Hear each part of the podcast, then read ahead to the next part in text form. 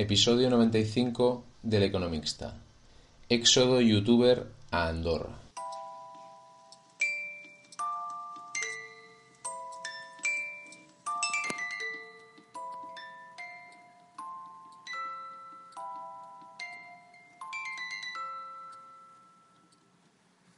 Hola, buenos días, ¿cómo estamos?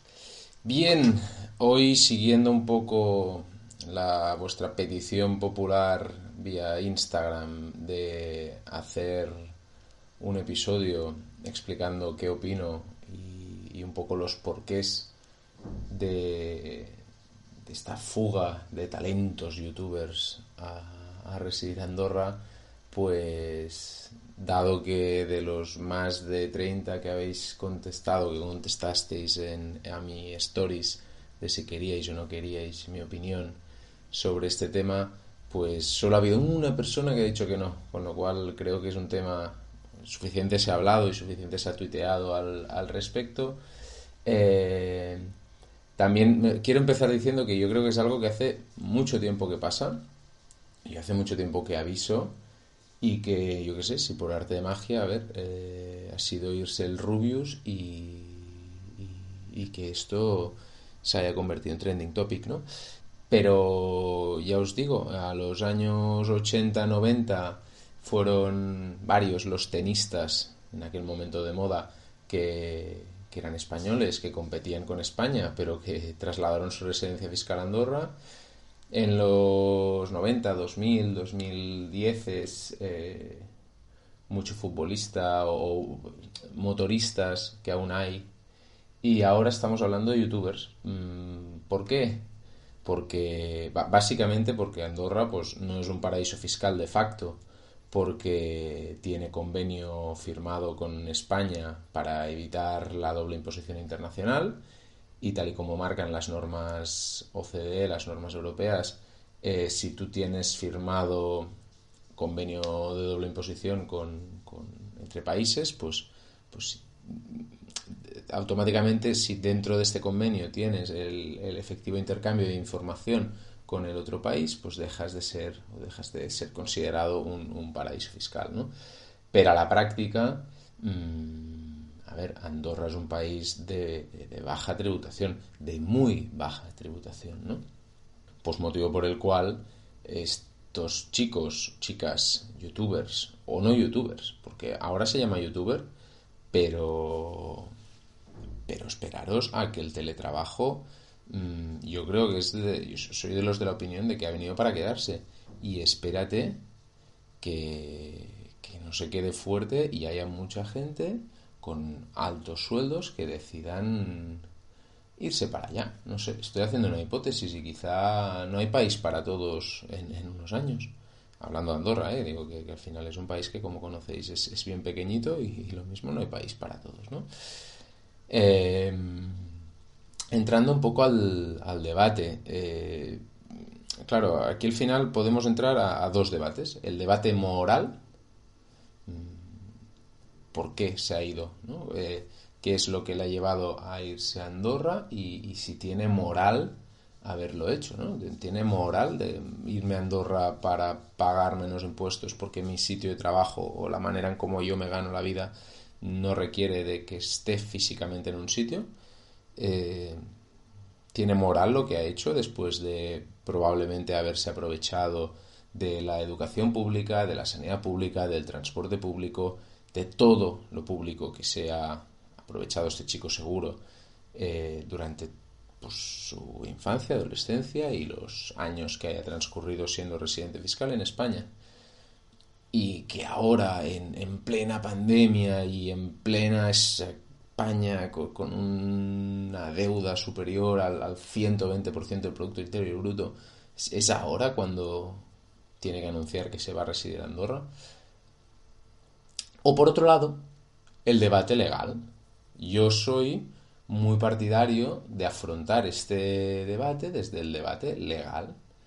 ¿Por qué? Porque el moral, pues sí, ya lo conocemos todos y todos sabemos cuáles son las reglas del juego y por eso digo, el debate legal está en que este chico mm, no está haciendo nada que sea ilegal siempre y cuando no finja decir que, o sea, no, no finja residir en Andorra y en realidad estar pasando fines de semana full a Barcelona, a Madrid, a donde le dé la Santa Ana. ¿Por qué? Porque entonces no podrá ser considerado residente fiscal en Andorra y las mm, estructuras del Estado y de Hacienda le van a ir detrás con todo el peso, todo el peso de la ley. Mm, podríamos entrar a ver cuáles son los requisitos para ser considerado, no ser considerado residente fiscal en Andorra. Andorra además tiene, aquí hay mucho de esto de que no, los 183 días y ya está, no, mentira. España va a considerar que si tiene inmuebles en España, si su centro de intereses económicos reside en España, España no va a permitir que libremente haya dejado la residencia aquí para pasar a ser residente fiscal en Andorra pero, pero además es que Andorra es, es ligeramente restrictivo para, adquirir residentes allí. ¿eh? Tiene unas condiciones específicas de inversión, de capacidad económica, que vaya, que Andorra no quiere, no quiere a cualquiera. Que esto es lo que yo critico, ¿no? De que cuando he visto Twitter, cuando he escuchado la radio diciendo, no, pero qué imagen está dando el Rubius a sus seguidores, que serán chicos o chavales de de 15, 20, 25 años, claro, se va, va, a fomentar el mensaje de vayámonos todos para Andorra.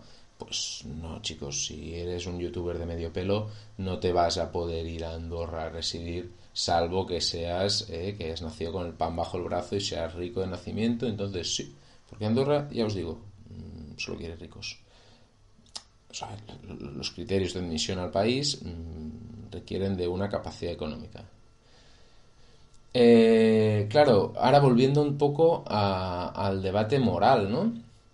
En plena pandemia, irse España, vale, perfecto.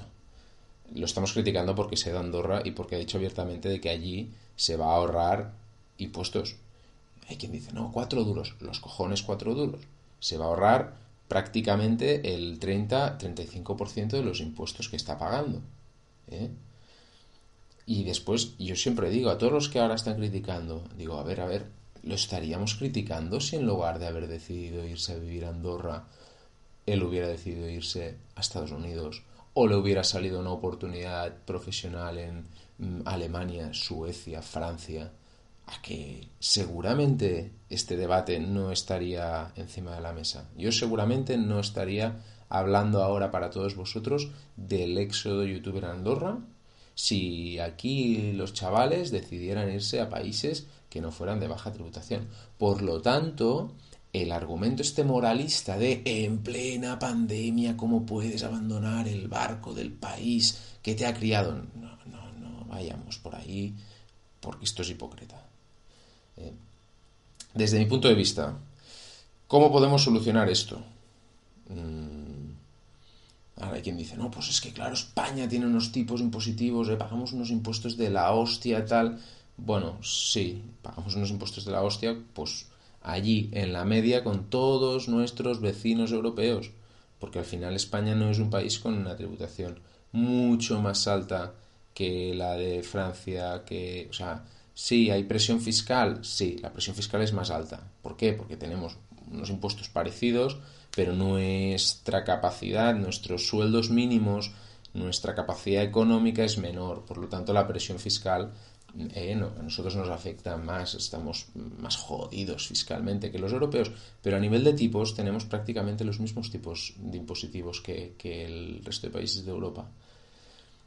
¿Qué es lo que tiene que hacer, eh, desde mi punto de vista, Hacienda? O sea, eh, ¿por qué la sociedad tiene esta conciencia de que pagamos muchos impuestos, de que Hacienda es mala. Nadie, nadie, no conozco a nadie que cuando recibe una carta de estas con el topo negro que digo yo, o recibe una notificación electrónica de Hacienda, nadie espera buenas noticias.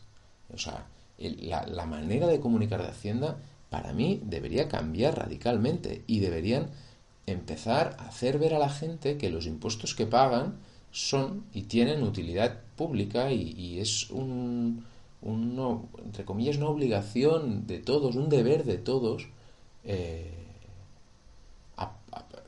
estar con el Estado, estar con... con al final es, es, la cifra de ingresos, es la facturación de, del país, pues tenemos que formar parte de él, ¿no? Mm, pero el problema está en que Hacienda pues comunica mal, comunica muy mal y de un tiempo para atrás aquí, de estos últimos dos años, las campañas que hace Hacienda solo son campañas del miedo, campañas de vamos a recaudar más y para mí tenemos que aprender del pasado, de los años 70, 70 y no, no, no, no, no sé exactamente, pero cuando empezó la democracia en España, cuando Hacienda empezó a ser la de la Hacienda somos todos, pues se hizo una serie de campañas comunicativas, de, educativas sobre todo. Necesitamos mucha educación financiera, necesitamos mucha educación fiscal. ¿Por qué? Porque si no caemos en, lo fácil, caemos en criticar al Rubius que se ha ido a Andorra a pagar menos impuestos. Y lo que quizá tenemos que hacer antes de criticar es pensar por qué y es pensar en mmm, qué podemos hacer para que esto no pase. No criticar por criticar, no decir que lo que va a hacer es ilegal y que menuda jeta porque la pandemia, no, no, no hablemos por hablar, analicemos el porqué y veamos si, si podemos hacer algo para pues para que no siga pasando. ¿Mm?